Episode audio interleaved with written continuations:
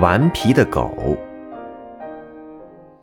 主人养了一条顽皮的狗，这条狗每天衣食无忧。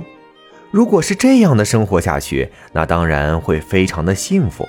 但是这条狗却喜欢偷窃，嗯，它就是有这样的一种癖好，那就是不管肉放在什么地方，分分钟就会被它拽下来。主人想了很多办法。但是都不能制止这条狗偷窃，直到主人的朋友来家做客，在这件事上，朋友给了他一条很好的建议。听着，伙计，尽管你看起来很严格，但是你却每次都允许他吃掉偷来的肉，这样的话，你只会训练到他更愿意偷些东西。这样吧，从今以后，你可以少打他。但是每次都要把他偷窃的肉从他身边拿走。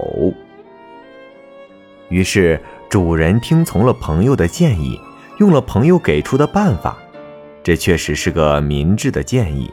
把肉拿走几次以后，他的狗再也不顽皮了。小朋友们，这个故事说明治病要治根，做事情必须要抓住最本质的环节。